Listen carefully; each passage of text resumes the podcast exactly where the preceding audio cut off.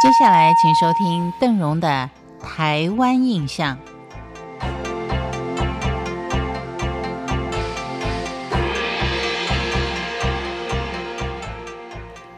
在今天节目的前半部呢，我们必须要把斗六的太平老街为您做一个介绍，因为昨天呢，为了介绍斗六的历史，太平老街就没有时间介绍了。我们今天呢，就继续我们太平老街的走访。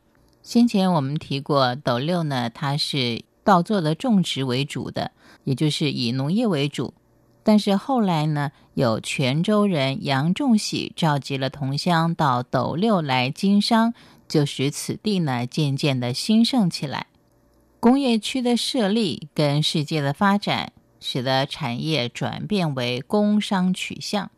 不过，斗六的风俗民情仍然是非常传统的。民间以信奉妈祖是最为虔诚，俗称街头妈祖宫，街尾观音亭，就点出了早年斗六市最繁荣的区段所在。从清朝就是斗六主要商业技能所在的太平路，它是由北边的圆环向南延展约六百公尺，矗立着近百栋的巴洛克式老街屋。这些个二层楼高的建筑，分别建于日治时期的明治、大正、昭和等等时期，外壁有精美的雕饰，栩栩如生。而街屋立面的造型大致呢，可以分为四段。它的底层是砖造或是洗石子的廊柱跟亭子角，而上一层呢，就是混凝土跟窗下砖墙构成的水平带。部分的人家呢，会刻上姓氏或是他的商号。第三层呢，就是屋身的立面，最顶端呢是装饰重点的华丽女儿墙。曾经是台湾四大建筑之一的韩碧楼，也是位于太平路的附近，是日本人协助所兴建的，成为日治时期上流社会的一个集会场所。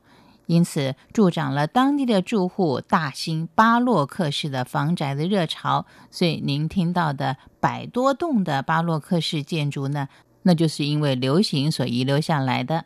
但也相当可惜的，这栋相当具有代表性的巴洛克式建筑呢，大概也是在十多二十年前就改成了公寓。如今呢，可能你只有到小人国去看看它的模型了。当然，因为年代的久远，太平路上的巴洛克式建筑也面临着存废的问题。幸好市政府呢说服商家拆去了招牌，让华丽街屋能够重见天日。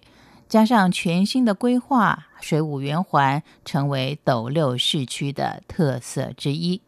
斗六的老街，我们就为您介绍到这儿了。其实，在今天的节目当中，我们应该介绍的是。酱油跟建筑都齐名的西罗老街，同样的，我们先看西罗的位置。西罗它是位于云林县北端，北面是隔着浊水溪跟彰化县为界，东面连的是刺桐乡，西接的是二轮，南面跟虎尾毗邻，总面积大约是五千公顷，是属浊水溪冲积平原。西罗镇，它也是国内最重要的蔬菜专业生产区，米食酱油也是相当著名的特产。西罗古称罗阳，早期是平埔族、巴布赛族部落的活动地区，而后人呢就直接叫它西罗。清雍正年间，汉人开始到这里来开垦。由于这里是河床冲积平原，又有浊水溪的灌溉，土壤相当肥沃，加上适逢南北商旅往来的要道，人口在水岸附近聚集成街，也就是现今的延平路头岸街。乾隆初年，郑成功的部将率军到这里来屯田，在西罗街东北方跟当地的平埔族人混居。嘉庆年间，大水把土地全部淹没。